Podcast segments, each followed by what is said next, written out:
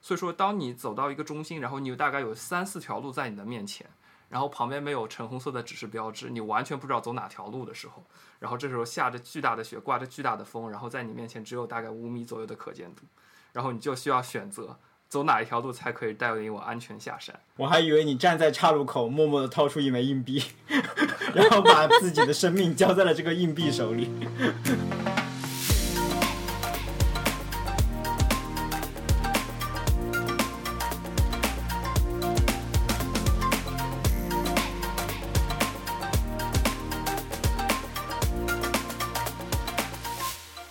欢迎来到三言两语，我是主播 Harry，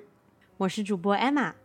欢迎来到我们阿拉斯加奇幻之旅的下一期节目。嗯，在开始我们正式的内容之前呢，我想先 cue 一下 Emma。Emma，对于上一集我给你的 pick，你看了吗？上一集的 pick 是推荐了一部国产原创动漫，非常棒的原创动漫，叫做《时光代理人》。然后我当时是在节目里面跟 Emma 说，不管怎么样，你要把第一集看了，因为第一集的 title 就叫 Emma。所以嗯 Emma，、你看了第一集 Emma 吗？嗯，我看了，毕竟在 Harry 的威逼利诱之下，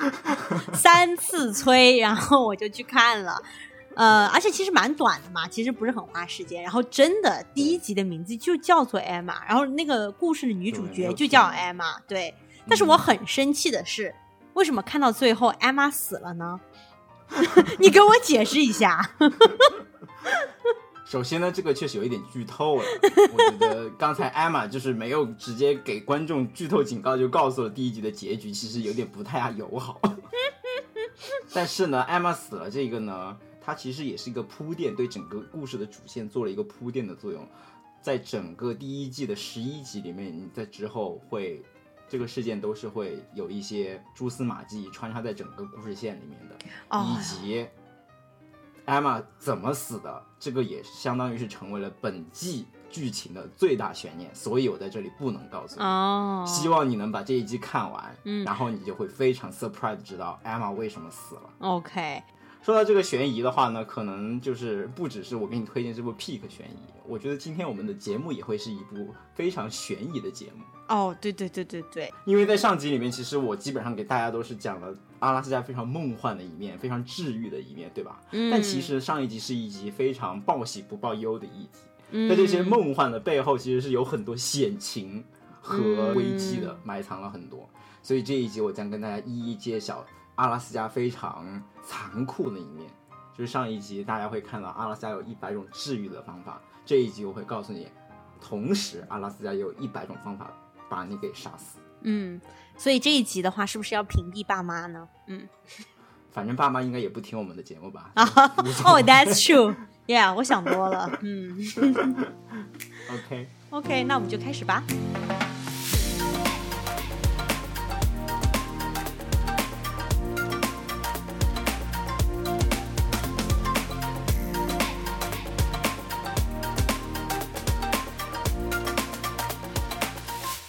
不知道大家还记不记得我上一期节目给大家推荐的一条最美的公路？嗯，记得。但是这段最美的公路呢，也是犹如一朵玫瑰是带刺的。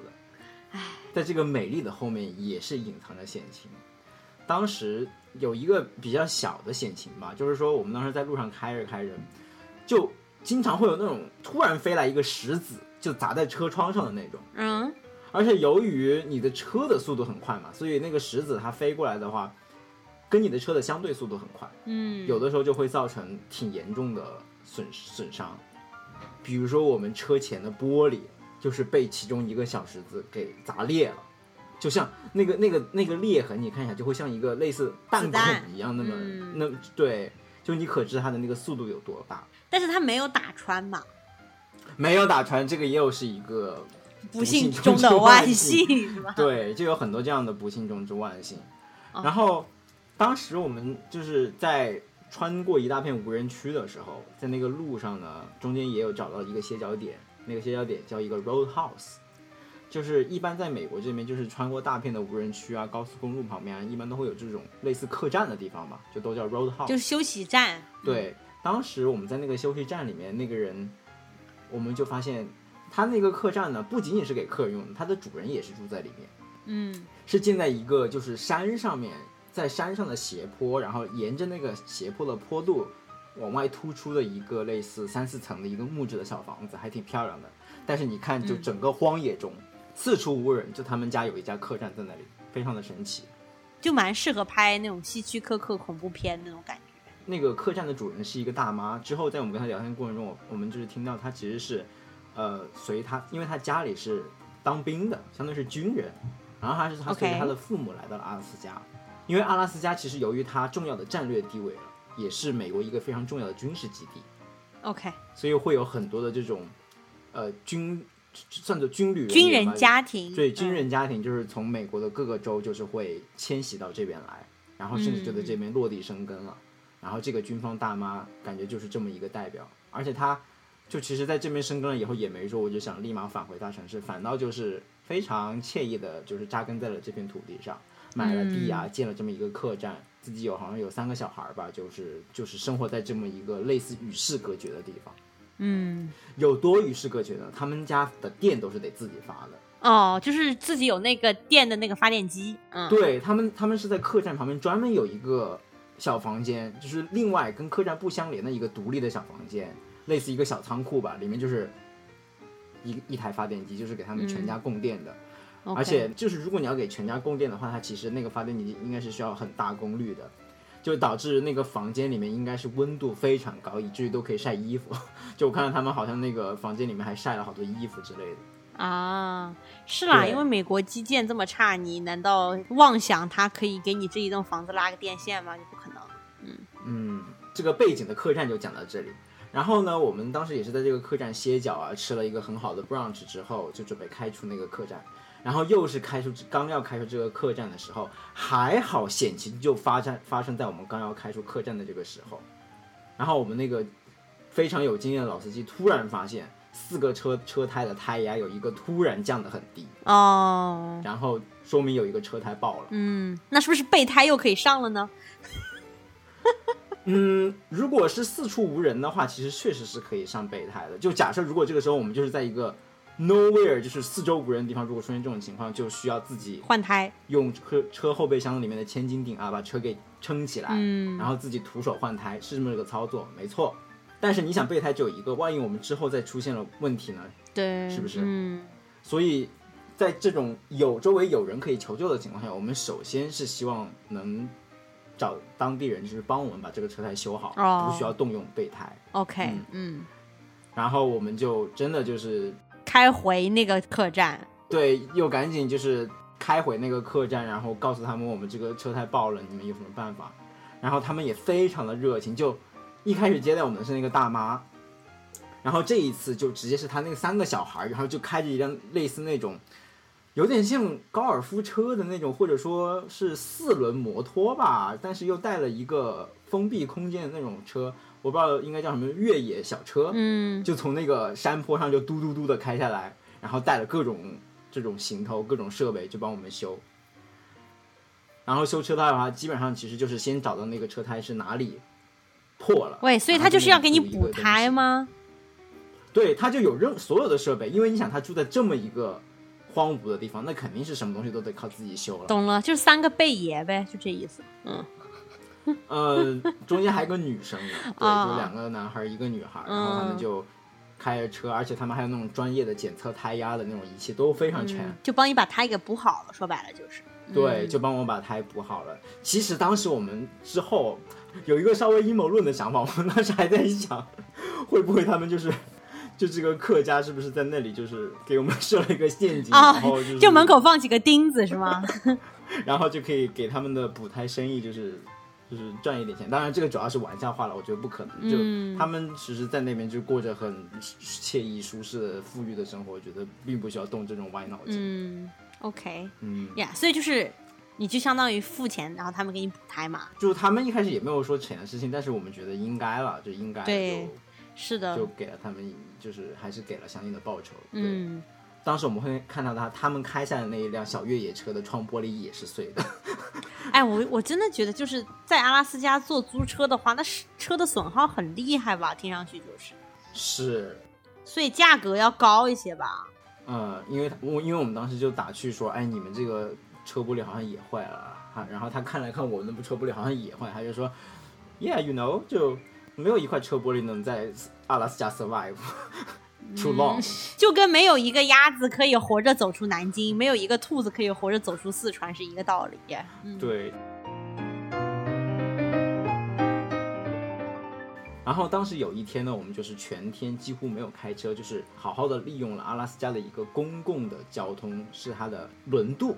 它有轮渡的交通方式的。就这个轮渡，它不仅可以运人，还可以运车。嗯，然后从包地子呢，我们就一路坐船，要到我们下一个景点，叫做 SeaWorld 的一个地方。SeaWorld 是为了看冰川，那边是阿拉斯加看冰川的一个非常重要的城市，有专门看冰川的国家公园。这个轮渡其实我是很推荐大家也去尝试一下了。整个轮渡下来六七个小时，就全都是在海上航行。你在开的过程中也能就是很好的见识到阿拉斯加丰富的地貌。就是从这种非常平静的海面啊，到雪山的海面啊，包括你在轮渡上还能远远的看到一些动物，当地的动物，比如有那种 sea otter，就海里的那种水獭吧，就是很非常可爱，就是会那种仰着游泳的那种。这一些萌物呢，它们一个是喜欢在海里面仰泳，另外一个就是据说当海浪特别大的时候，他们会手牵手并排的在海里面，就是。共度海浪这样子就很萌，我就我知道，我就是在纪录片里面看过，就是很可爱，就它长得肥肥的，因为，而且我觉得它能在那种非常冰冷的海水里面生存的，肯定也是类似海豹一样，就是有非常厚的脂肪做保护的，对，对对对，嗯，对，在这个轮渡上，你不仅能看到海獭，还可以看到，比如说海豚啊，包括。还能看到远处的浮冰，就是从山上可能就是裂下来的浮冰。对，因为气候变暖而掉下来的。嗯。然后当时我们这个轮渡的目的地呢，就是一个我接下来想特别给大家介绍的一个非常有趣的地方，叫做 Whittier，也是上一集我跟大家剧透过，在这是一个所有的居民都住在同一个楼里面的城小城。之所以会有这么一栋小城，其实也是有一个。历史的跟军跟跟那个阿拉斯加历史有关的背景，就是阿拉斯加之前也是属于应该是二战的战场之一吧，所以当地有很多美国的军队在此驻扎，包括这栋营地，就是这一栋楼，就他们住的一栋大概，呃，可能有十几层的类似教学楼的这么一栋建筑吧，然后也是属于美军当时在这里的一个遗产，最后呢被整个这个 Whittier 这个小镇上的。类似政府或者说当地市的市政府或者说居民就买下了这么多楼，然后所有人都住在这么多楼里面，包括所有的邮局啊、超市啊，就是所有需要的生活设施也全都集中在这么一个楼里面。所以它除了这一栋楼以外就没有别的任何建筑了，是吗？就在码头附近，可能还有一些小的餐厅吧，但是我觉得那个更多的是给游客用的。OK，因为它毕竟也是一个类似港口的城市，所以有一些货运码头啊。但是真的你就很难看到其他的正儿八经的房子了。嗯，就是真正居民住的地方，它就是所有的活动只需要在那一栋楼里完成。对，是的。但是呢，很可惜，就是由于疫情，所以它不准外面的人进去参观。嗯，我们也就只能 access 到它的那个第一层楼，因为它的第一层楼门是一个邮局的，还有一个小超市。OK，我就在那个邮局里面给艾玛写了明信片。哎呦，所以你那个明信片是从这么一个非常传奇色彩的小镇寄出来的。谢谢你。然后还有一个我想提一句，就是我居然在就是这么一个非常偏僻的小镇的小卖部里面。买到了你之前给我推荐的那个叫什么黑糖真奶雪糕，我操！啊，就是那个黑糖波霸嘛，来，对对对，就是写着四个大大的中文字“黑糖波霸”的那个雪糕，确实很好吃。当地人好潮啊！真的，我就当时我就非常惊讶的，我就问老板。我说，老板，你知不知道这个在我们这个 Asian people 就是还挺 popular 的一款雪糕？你们你们怎么会买到？然后他说，哦，这个啊，这个是我当时去 Costco 进货的时候，他们说这个卖的很好。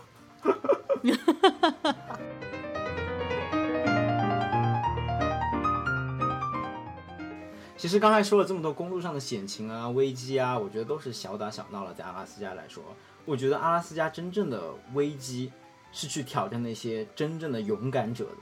就如果你真正的想置身到荒野里面去挑战去接受阿拉斯加的挑战的话，他才会给你展现出他真正的令人敬畏的一面。这就要谈到我们接下来就是最精彩的一部分内容，就是我们徒步登冰川的经历。哇，你们还有这么硬核的内容？对呀、而且是放在我们相当于是在阿拉斯加的最后一个项目作为压轴的，因为阿拉斯加本来就是看冰川的嘛，然后这个看冰川和攀冰川确实也是两回事。对，哦，这样子哦。对这个之后我会介绍，是有不同的玩法的，哪怕是在同一个景点里。OK，对，然后我们这个相当于是阿拉斯加的最后一个目的地，叫做基奈峡湾国家公园，就在我刚才说的 Sea 的这个地方。基奈峡湾国家公园呢，其实是有不同的玩法的，你既可以上山，也可以下海，这就分别对应了一种比较硬核的和一种比较养生的玩法。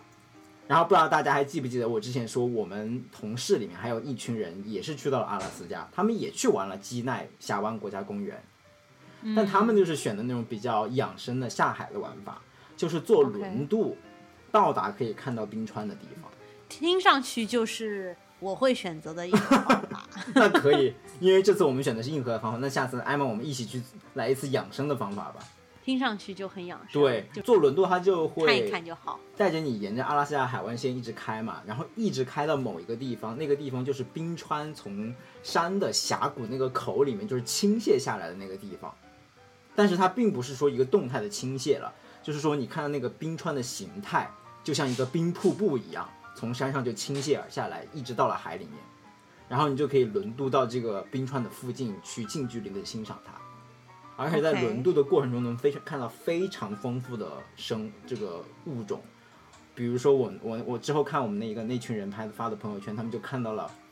座头鲸，哇，就在海里面看到了座头鲸，而且是五六头座头鲸同时出海的那种照片，都被他们拍到了，哦，非常的精彩。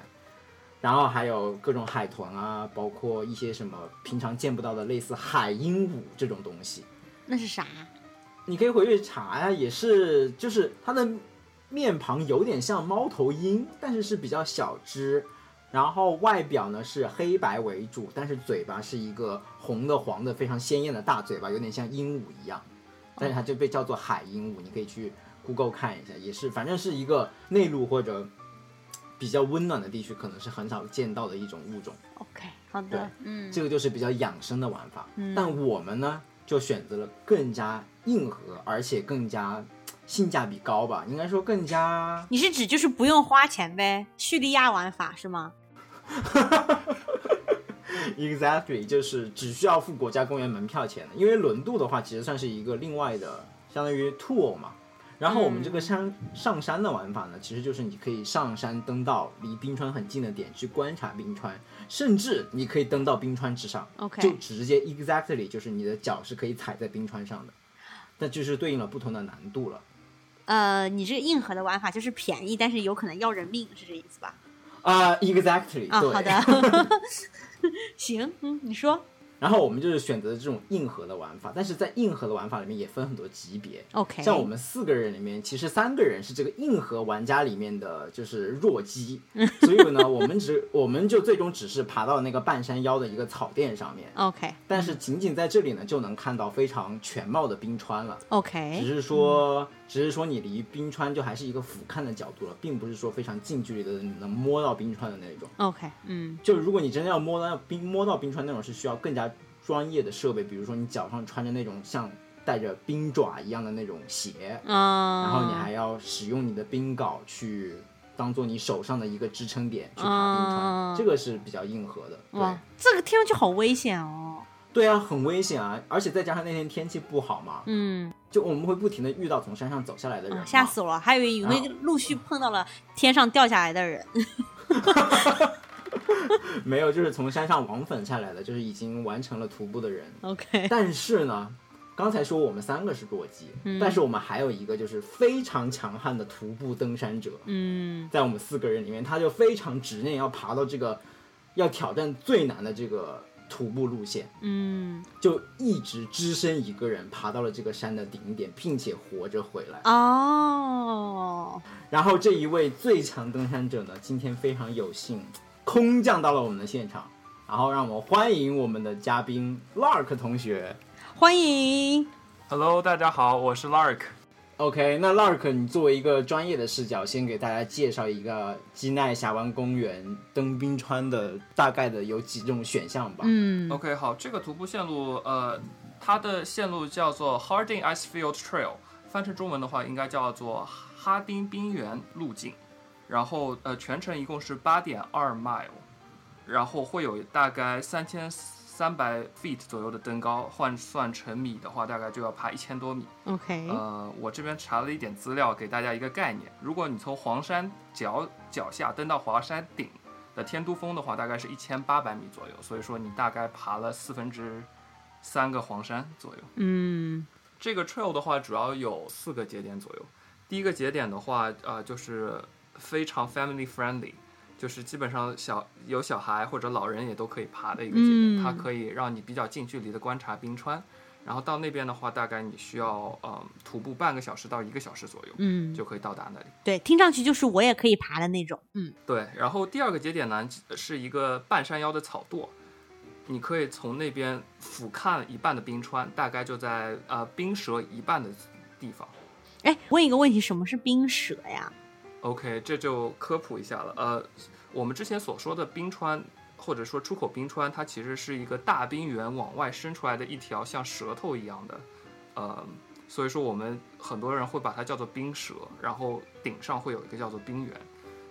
啊、这可能也是不同的叫法吧。OK，因为你仔细看出口冰川的图片的话，它的确就像一根呃往外延伸的舌头。这个图片我会放在 show notes 里边供大家参考。是不是想象一下，就是指山的顶上是一大坨冰，然后它画的时候就会画出一条像舌头一样的东西，是这个意思吧？对，就往山谷里面倾泻下来，嗯，OK，嗯而且是越往低海拔的地方它就越细，最后就慢慢就没有了，嗯，就是一个嗯倒三角的吐出来的舌头的形状。OK，对，然后第三个节点呢是 top of the cliff，或者说叫悬崖之上。这其实这你已经是登在一个冰原比较高的位置了，你可以从上往下俯视这个出口冰川。呃，这也是许多呃没有登山装备的人到达的一个节点。然后，因为再往后之后，所有的路基本上都是雪路，就非常的相对而言会比较的困难。如果没有一定的装备的话，你走起来有一定的危险性。大部分徒步爱好者会选择到那边，然后折返。同时，你还可以一路往上登，登到这个 trail 的顶端，也就是到大概一千零二十五米左右的高度。呃，它在 trail end，你可以直接看到整个哈丁冰原。所谓哈丁冰原，你可以理解为是非常巨大的一块冰雪天地。所以冰原上面到底长什么样？不可能就是一大坨平的冰吧？哦，冰原你可以看到，就是打个比方吧，你可以理解为你在内蒙古嗯看到一片广袤的草原，，OK，然后旁边有呃有一两个山头翘起来，然后你把你所有的广袤的草原涂成白色，大概你就可以看到冰原的样子，明白了，所以叫冰原是有它的道理的。是有它的道理的。对 OK，但是在第三节点到第四节点那段路就非常的难走，因为所有的路都是在雪上了，嗯然后你就需要一定的设备来个辅助你。，OK，当然，我这次因为呃没有从某种意义上说没有意料到这次路会相对难走，然后天气会比较恶劣，所以说我是没有带齐装备，所以也会也才会出现在山顶产生的险情。哦，所以产生了什么险情？呃，我先说一下，一般来说，你带着装备的话，你需要一个呃登这种冰路的话，你会需要一个冰爪，然后同时有一个冰斧，冰斧可以帮助你呃可以当拐杖的时候，可以把冰斧的末端插进冰里 OK，啊、然后帮助你前行。如果你在爬冰川或者说比较大的斜面，你快掉下来的时候，你可以把冰斧凿进这个冰里，然后可以阻止你往下滑落。嗯这是基本的设备。，OK，我这次我这次只带了一个冰斧，没有带冰爪，所以说走在路上的时候就会非常的滑，每走一步都需要，嗯、用我的大腿肌肉极力的控制我的平衡，嗯也是为什么我登顶这这次登的比较慢的原因。，OK，然后同时有一个呃非常危险的情况是，这应该算一条徒步线路，就是说理论上在冰上的徒步线路都应该有 ranger 或者是护林员插上橙色的小旗子来给你标示这是一条路径。OK，但是在顶上的时候，可能是因为前几天刚下过大雪，所有的旗子都被覆覆盖了，哦，所以你找不到路，找不到路。对你能够依赖的只有前人留下的足迹。，OK，然后竟然还有前人，除了你以外的，有钱人，有钱人啊！哦，好的，对，当天早上的天气非常差，但是在中午的时候有一个登顶的 window，呃，或者说一个窗口期，那段时间天是天气比较好的。然后我也想趁着那个时候登顶。当然，我登顶的时候，我已经看到前面的人陆陆续续往下撤了。等于说，在我我在山顶的时候，我是只有我一个人在山顶。但是当时的天气我觉得还 OK，所以说我打算继续前行，一路前行到这个呃路的终点，可以俯瞰冰原的地方。嗯，但是没有想到，当我在快到终点的时候，突然就开始刮起了大风，下起了大雪，然后风卷起了雪雾，然后你可以看到可见度大概只有在你前面五米左右的地方。天哪，好吓人，其实就是呃这种情况在冰山上还是很常见的，但是因为我这次没有做好心思想准备，我以为这只是一条徒步的线路，嗯，然后没有带齐装备，所以看到这个的时候我还是挺虚的。嗯，那你是继续往前爬呢，还是要回来呢这种时候必须果断的回来，尤其是在你没有呃充足装备的情况下。？OK，最危险的情况是，当风把前人的足迹给完全呃覆盖掉了扫平，或者说大雪覆盖掉的时候，你就直接在山上迷迷路了。，OK，Yeah，、这种情况其实是最危险的情况。我觉得这个细节是当时 Lark 跟我介绍时候我最震撼的一点，就是你可能去的时候还能沿着前人的足迹，但是当你回来的时候就发现一片白茫茫，什么都没有。对啊就这，种情况非常的危险。是啊，因为我我老家是内蒙古大草原的嘛，它那个下起雪来，真的就是超级厚的几米几米的雪，一瞬间的事情。真的就是这样，所以说，当我发现这个天气一下子变化的时候，我就拼命的往回赶，而且是走到一个岔路口，因为在天晴的时候，它会有几条不同的路，你可以一路往前走，也有人会选择 off trail 去，呃，往冰川的方向走，去一个更近的地方可以给冰川拍照。嗯，所以说，当你走到一个中心，然后你有大概有三四条路在你的面前，然后旁边没有橙红色的指示标志，你完全不知道走哪条路的时候，然后这时候下着巨大的雪，刮着巨大的风，然后在你面前只有大概五米左右的可见度，然后你就需要选择走哪一条路才可以带领我安全下山。这个时候真的让我有一种在电影作品、影视作品里的感觉吧，啊、但是我觉得我总体上而言还是一个比较有方向感的人，所以说我大致知道我来的方向是怎样，然后我就选择了我认为最对的那条路。OK，然后当我大概再往前走了十分钟，看到橙红色的标志出现的时候，我终于松了一口气。我觉得啊，活活下来了。我还以为你站在岔路口，默默的掏出一枚硬币，然后把自己的生命交在了这个硬币手里。啊、这个时候应该拿出 GPS，如果有的话，可惜没有啊。这个时候就只能靠自己了。所以 GPS 应该是要带上的，对吧？只是你没带上。只是我没有带，因为我我以为这次并不会有这种情况。不仅有 GPS，其实你专业的设备还可以有那种通过广播联系到山下的人的那种对讲机。对啊，我连滑个雪，就那种商业滑雪场，我都带对讲机。真的，我就是那种人。那你可真是惜命嘞！我超级惜命，所以听他这个故事，我就觉得这件事情绝对不可能发生在我的身上，因为我肯定在第一个节点就已经掉头回去的那种人。哎，那我很好奇，就是你在上面登顶这个那个的时候，那其他的你的三位小伙伴他们在干嘛呀？他们在吃生蚝，因为我们只选择到了第二个节点嘛，嗯。所以相当于是三四个小时就全部就完成了徒步旅行。嗯。然后我们就直接下山就去吃逛吃逛了，在那个 Sea w 的小城，先是探访了各种街边小吃，然后又去吃生蚝，然后又去码头上面找 Sea Otter，在就是在那里就是很很悠闲。哎，那他在第二个节点和山顶这样子来回，到底要多久啊？呃，大概四个小时左右。哦，OK，就呃，整个 trail 你呃来回大概是八个小时，然后呃 Harry 他们登顶到了登到了第二个节点，就是四个小时的来回，然后再嗯往上还有一个四个小时的来回路程。你敢信吗？他相当于就是把一天白天的时间就去做走一个 trail，来回六到八个小时，简直！对啊，我当时第一次听到我就觉得 no thanks。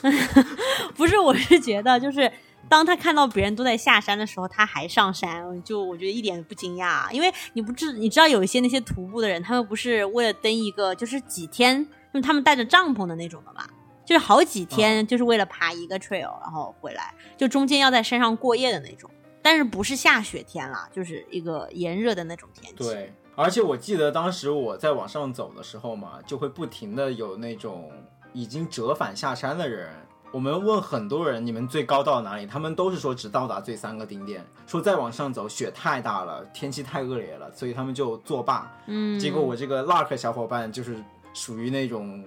特别有执念、没有放弃的几个人之一，非常了不起。对，很了不起。最后我能看他活着回来，也是非常的欣慰，因为他其实也没有办法非常精确的预测自己什么时候能下山嘛。嗯，嗯我们当时就是约定的说，大概确定了一个时间点，然后到山脚下去等他。倘若说那个时候，比如说我们等了一个小时、两个小时，如果都没有看到他下山的话，我们可能就得报警了。哦，哎，其实说到这里的话，我觉得呃有一段小经历想要跟大家分享一下，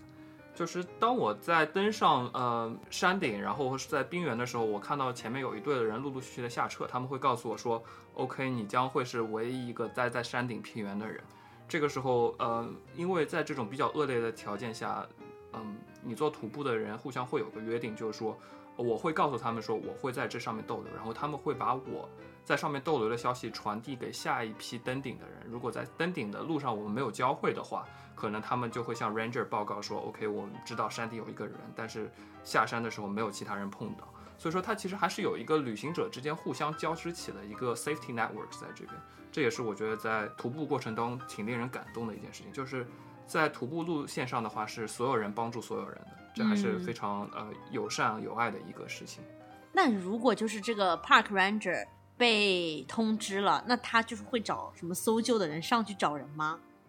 他们会经常要巡山的，就基本上是是每天或者说每两天要巡山。呃，如果当他会接到这个通知的话，他可能会在等雪停下来之后，他就立马上山去巡山。尤其是在阿拉斯加，因为是呃有极昼的现象，所以说其实天是很亮的，所以说他们巡山并不一定说是一个固定的时间，他们也可以在晚上上去巡山。对，对如果一直是白天的话，其实听上去就是 much safer。嗯而且最后你下山的时候，我们好像都收到了类似 Ranger 的消息，就是短信发给我们，那个是怎么回事？啊、那个其实是因为其实我比更呃预计更早的完成了整条徒步线路，然后我就坐在那边等他，但是那边的时候公园里是没有信号的，所以说我就会拜托其他离开公园的人说，啊、如果呃你们离开公园有了信号，能不能帮我给我的小伙伴们报一个平安，就给他们电话，然后让他们发一条短信就可以了。OK，我觉得这个还挺聪明的。嗯包括之前怎么利用这个 safety network，我觉得这个其实都是很专业的登山者需要具备的知识。所以说，对于我们的听众里，如果你这些知识都没有储备的话，可千万不要轻易的涉及这些危险的徒步线路。其实关键还是要做好攻略吧。我这次也是让我觉得说，我可能攻略做的呃没有太完全，然后没有带齐装备上山，这也是给我很大的教训。可能我觉得我之前呃经历了几次徒步，还是比较难的徒步线路之后，呃有些产生了强烈的信心。这次让我来重新审视一下我的信心的来源，我觉得也是很重要的一个体验。你还是安全的回来了，这是最重要的。对，其实我很感激这段经历。你只有在山上那种情况下，你才会感觉对大自然的敬畏。我觉得从某种意义上也是我喜欢徒步的一个原因，就是当你呃站在很远的地方拍照片或者看视频的时候，你是没有办法感觉到那种呃大自然扑面而来的气息。你只有在路上，在徒步路径上用脚丈量这片土地的时候，你才可以感觉到你跟大自然进行一个真正的交汇。这是让我很感动，也是让我喜欢上徒步的地方。嗯，我觉得他的 peak 就可以是徒步了呀，所以你在那个冰原上是曾经有一刻认为你会 他挂掉吗？当然，有一瞬间，当那个雪雾起来的时候，我还的确有这么一个念头啊，我是不是就要交代在这儿了？哈 哈幸好没有交代在那里，还能够回来跟你们一起录这期播客，我觉得也是挺幸运的。嗯，太珍贵了再。次提醒听播客的小伙伴，就是野外徒步量力而行，呃，真的要做好准备，然后做好攻略，嗯然后带齐装备。是的，所以我想说，阿拉斯加真的是一个有一百种方法杀死你的地方，而 Lark 同学就给我们带来了这一次最接近死亡的体验。嗯，可见大自然是值得敬畏的。对啊，阿拉斯加的考验也不是人人都能经得住的，所以保持敬畏。是的，是的，嗯。OK，那我们就进入 pick 环节吧。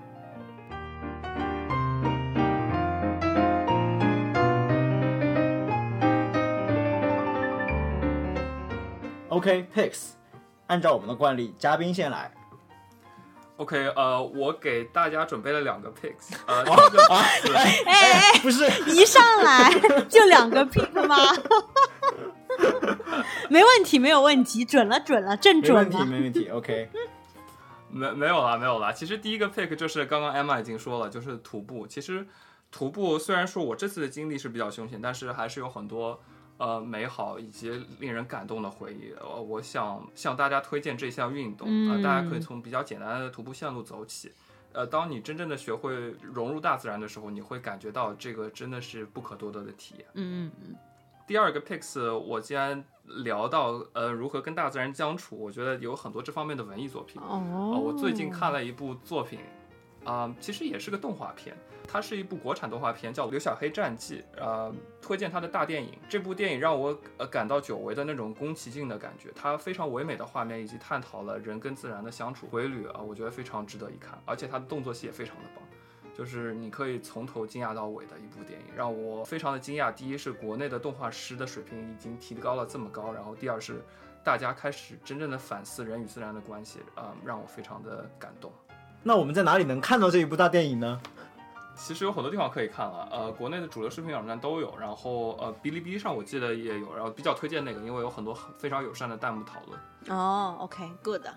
然后我今天的 pick 呢是，我觉得在这趟阿拉斯加旅行里面，我觉得带的最值得的一个小设备，推荐给大家，啊能极大的提高你整个旅程的幸福感。是什么呢？就是一个插头的拓展器。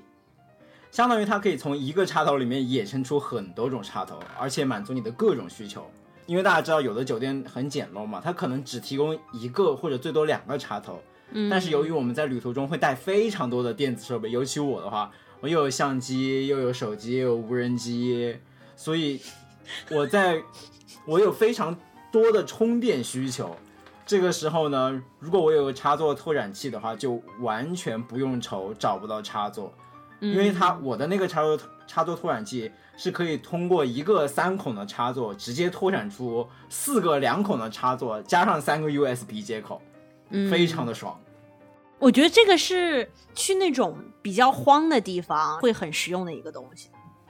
对，但是你知道阿拉斯加就很多旅店就都其实很简陋，嗯，对，哎呀，我觉得我的 pick 跟你们的 pick 都毫无关系。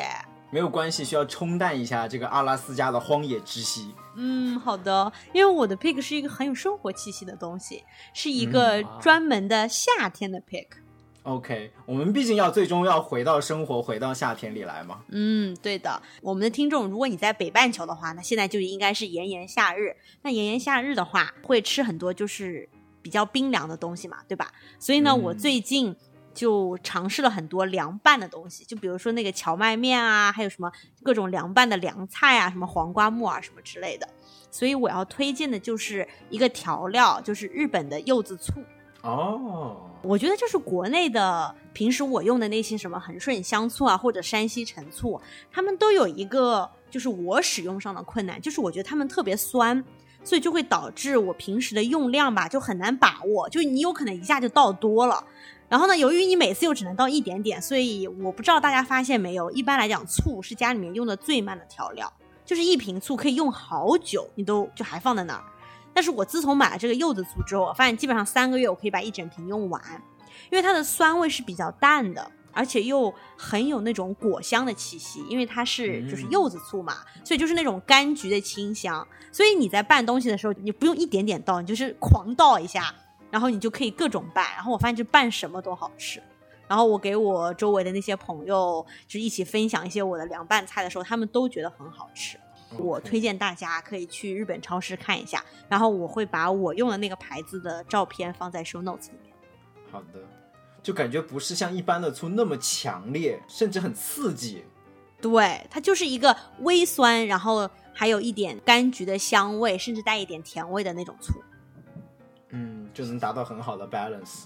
对，嗯，我觉得 Emma 的 pick 跟 Emma 一样，总是能给我们带来很好的 balance。就看这个 pick 就感觉就是一个城市人跟两个野人在对话一样，就两个野人，两个糙汉子，就是鼓励大家往到大自然去出去玩，出去旅游，出去徒步。然后 Emma 就又把大家拉回到了这个非常有生活气息的小家庭里面，大家就默默的在家里宅着，过好好日子就行了，安安静静的过日子就好。